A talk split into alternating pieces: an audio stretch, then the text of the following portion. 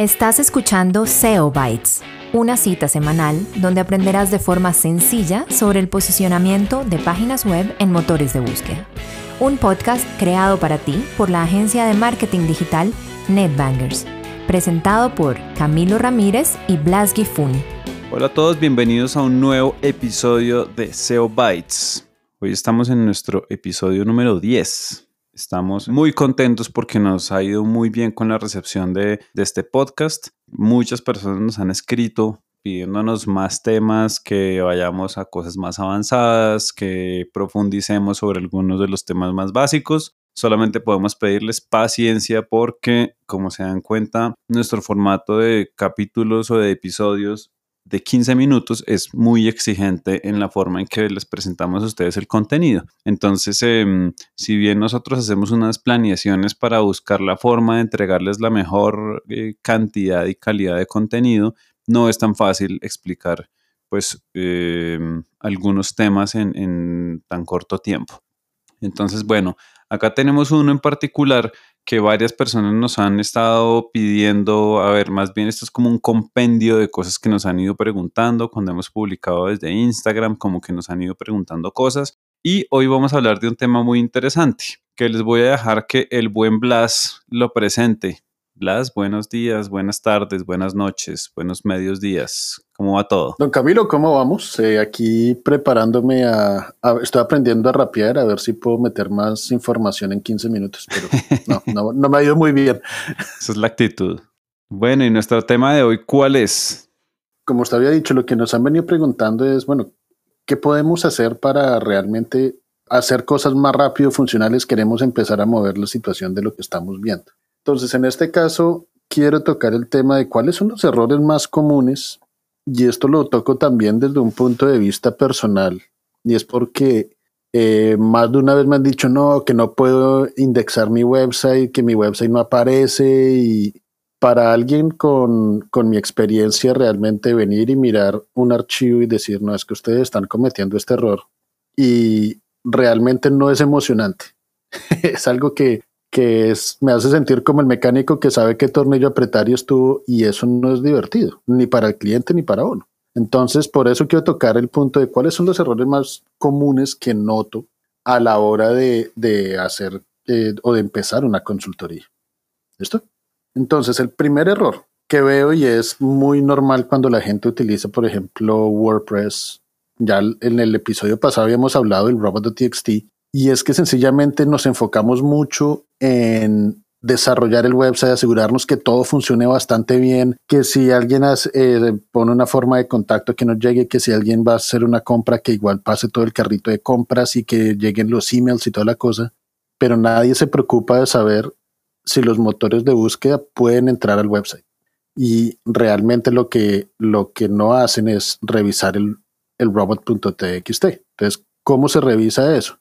Eh, prácticamente uno va a la raíz del dominio. Entonces, por ejemplo, mi dominio.com slash robots.txt.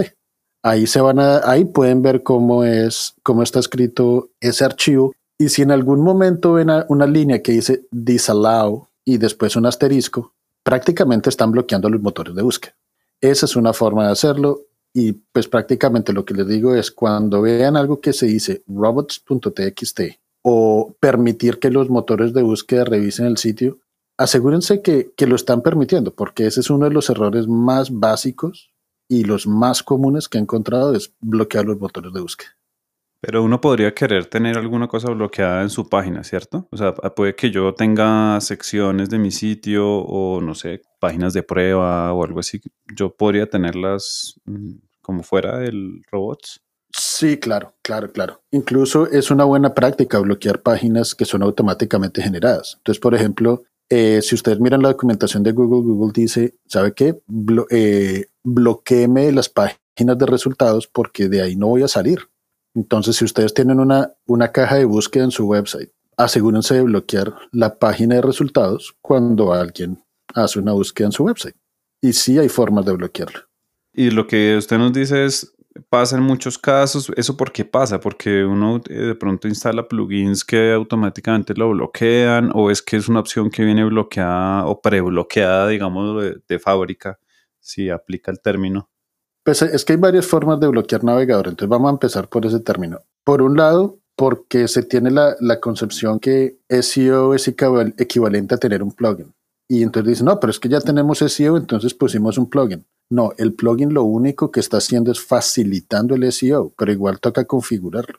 Toca saber cómo configurarlo. Por otro lado, se pueden bloquear los, los, los motores de búsqueda desde el servidor. Entonces puede ser que, el, que el, el website nos diga si estamos abiertos, puede entrar a revisar, pero muchas veces por seguridad o por cosas así, lo, o por falta de conocimiento, bloquean a, los, a, los, a ciertos crawlers, porque precisamente puede ser buscado como spam o porque sencillamente revisaron muy rápido el sitio, entonces dicen, no, aquí hay alguien que nos está queriendo hacer un ataque y los bloquean. Entonces, hay varias formas de bloquearlo, pero yo creo que la más común es realmente bloqueándolo por medio del robot.txt o por la metadata robots, el meta robots, que también es a nivel de por página y no por nivel del website. Excelente dato ese. Bueno, ese es entonces el primer error básico. ¿Qué más hay? El segundo, este no es tan común porque pues Google realmente es muy chismoso, pero lo que pasa es que lanzamos un website y no le decimos a Google que, oiga, venga, venga, lo invito a mi website. Eh, ¿A qué me refiero con esto? Que al igual que si ustedes sacan una marca y no le hacen marketing, si no sacan sus perfiles en redes sociales y dicen, oiga, estoy abierto al público, si no invitan a Google, Google no a no ser que lo descubra por otro lado, Google no va a saber que su website existe. Entonces, aquí es donde tener una cuenta de Google Search Console funciona bastante bien. ¿Por qué? Porque, una, porque ahí es donde ustedes le pueden decir a Google, oiga, este es mi website, venga, lo invito. Aquí también va a encontrar la ubicación de mi sitemap.xml y ahí es donde va a encontrar todo el contenido de mi website. Y pues prácticamente eso es algo que es muy fácil de configurar y realmente es, se empieza con el pie derecho la conversación con Google. Mientras que si no se hace eso, la única forma como Google va a tener idea que su website funciona es probablemente si hay un link apuntando a su website, si de pronto alguien vio su website por redes sociales y le dio por comentar en algún otro foro o algo así. Pero si se dan cuenta es una vuelta muy larga. Lo mejor es decirle de frente, Google, quiero que revise mi website y es este y este es, y este es el contenido. Bueno, una pregunta con ese tema que siempre eh, me han hecho y durante mucho tiempo tuve. Digamos que yo tengo, vamos a decir un ejemplo, yo tengo un blog de contenido y en ese blog de contenido voy a estar publicando, no sé, guías de marketing o lo que sea mensualmente. Entonces voy a publicar un contenido mensual. Al momento de publicar ese contenido, cada vez que yo publico un nuevo artículo, una nueva URL, yo debo avisarle a Google, yo tengo que entrar a Google Search Console y poner la URL y decirle escanela si no está, o eso en realidad no es necesario. Pues vea, al, principio yo lo haría y eso también depende mucho de la cantidad de contenido que hacemos. Entonces, ¿qué es lo que pasa? Si somos un portal como El Tiempo, que probablemente está subiendo eh, noticias cada minuto, cada dos minutos, hay una forma especial para ellos los medios de las noticias para mandar la información directa a Google y, son catalogados noticias. Entonces, por ese lado, pues no es necesario porque sencillamente ellos ya saben que el sitemap es un sitemap de noticias y tienen que seguir revisándolos. Si nuestra publicación no es periódica, y esto es muy normal en temas de B2B, donde no es que digamos, no, es que semanalmente a las 11 de la mañana vamos a estar sacando un ebook o vamos a estar sacando un blog post. Realmente Google no tiene ninguna, no tiene alguna forma de decir voy a revisar este website a esta hora porque siempre publican a esa hora. Entonces, ¿qué es lo que pasa? Si tenemos esa, ese rigor de decir a tal, a tal hora, tal día, siempre voy a publicar esto, pues Google prácticamente va a identificar que hay una periodicidad y ya más o menos va a encontrar cuándo tiene que revisar o, su website o su sitemap. Pero si no se tiene esa periodicidad, como probablemente el 99% de las compañías no lo tiene, lo mejor es lanzamos una página, lanzamos 10 páginas, probémoslas. Igual Google le, va a poner un límite al número de páginas que usted puede pedir indexación al día. ¿Y ese límite es depende del sitio? Creo que son 12 páginas. Sí, creo que depende, no sé si del sitio o depende, o si es un límite dependiendo de su cuenta, pero a mí, por ejemplo, me han bloqueado con 12 páginas. Pero es que si usted se pone a mirar, si el website no es muy si lo, que le digo, si no es un, website que está poniendo noticias constantemente, eh, porque de un momento a otro usted me va a venir aquí a, a pedir que indexe 12 páginas? ¿Fue que no la hizo antes? ¿Se puso la tarea y modificó 12 páginas de un solo envión? No. Muchas veces lo mejor es, terminamos una página, la, la presentamos a Google y listo. Es, es, un, es, un proceso, es un proceso. Muy bien. Un error también bastante común es que nos dejamos llevar por la marca, nos dejamos llevar por las tendencias y muy pocas veces hablamos de lo que hacemos. Entonces, ¿a qué me refiero con esto? Muchas veces me dicen, no, es que Blas, me, necesito que mi compañía funcione cuando alguien busque unicornios dorados. Ok, listo. Venga, y ya que usted me dice eso, si yo busco unicornios dorados, ¿cuál es la página que debería aparecer? Eh, no sé, me imagino que el homepage. Ok, revisemos su homepage. Y en el homepage no tiene nada acerca de unicornios dorados. Entonces, si no le están dando ningún tipo de guía a Google de qué es lo que están vendiendo y qué es lo por lo cual se quieren posicionar, ¿cómo esperan que Google sepa que ustedes venden unicornios dorados? Entonces, ¿qué es lo que pasa? Ahí estamos hablando de lo que son datos de información a Google que para facilitarles la vida a ellos. Porque sencillamente, por muy que ellos estén utilizando machine learning, que estén utilizando intención y todas las cosas, malo bien toca decir, oye, es que nosotros hacemos esto. Entonces, si alguien quiere buscar unicornios dorados, pues ya sabe que nosotros vendemos unicornios dorados. Entonces, ese es otro de los errores bastante, bastante comunes que encuentro en los websites. Ok, muy bien.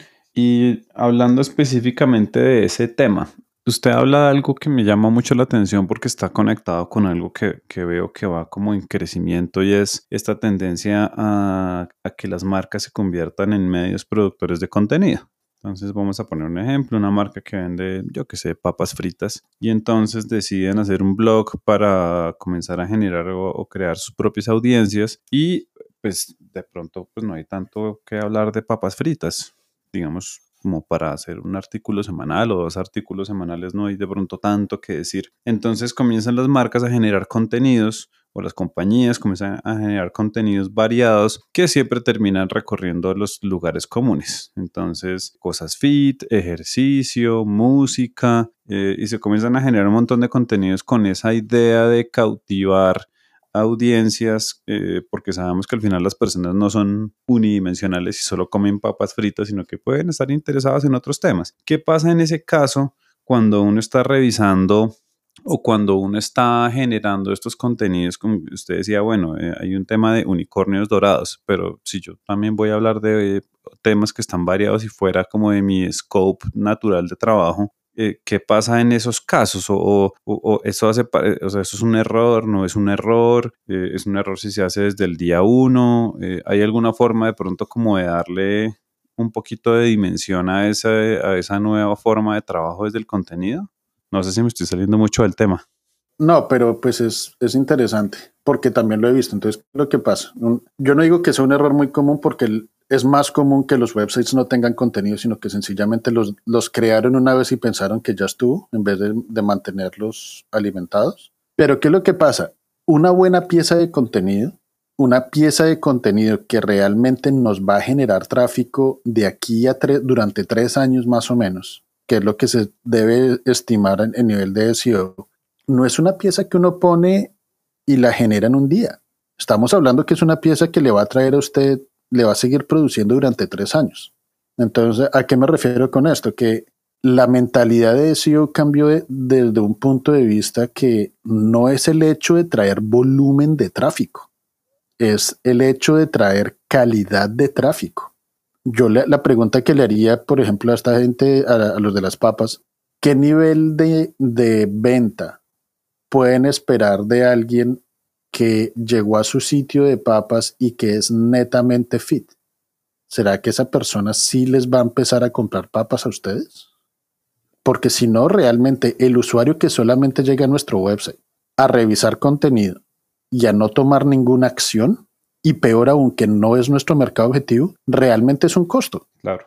Porque usted tiene el costo de tener que mantener el website, tiene el costo de seguridad, probablemente tenga el costo legal porque en su website probablemente está, está poniendo cookies que ellos le están haciendo seguimiento y probablemente si son muy metidos en redes sociales están compartiendo esos cookies con todas las plataformas sociales.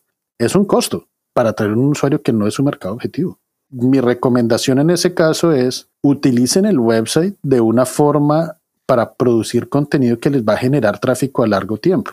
Si ya su estrategia de comunicación es de tratar de modificar la idea que las papas no, no es que sean malas, sino que se les dé una mala connotación y que hay una forma de meterlas dentro de la nutrición para que ayudara a los feed y toda la cosa, ok, entonces hagamos una pieza o piezas de contenido que alineen ese mensaje. Pero si la idea es solamente traer tráfico, utilicen redes sociales para eso, que para eso son la parte estratégica y de ventas para el website. Muy bien. Este tema estuvo tan bueno que se nos pasó el tiempo, pero en verdad está, estaba bien interesante, está muy interesante. Muchísimas gracias por esos datos y nos vemos en el siguiente episodio que también pinta muy bien. Ya sabemos cuál es el, el tema, entonces espérenlo todos. De nuevo, muchas gracias, joven Blas. Chao, chao.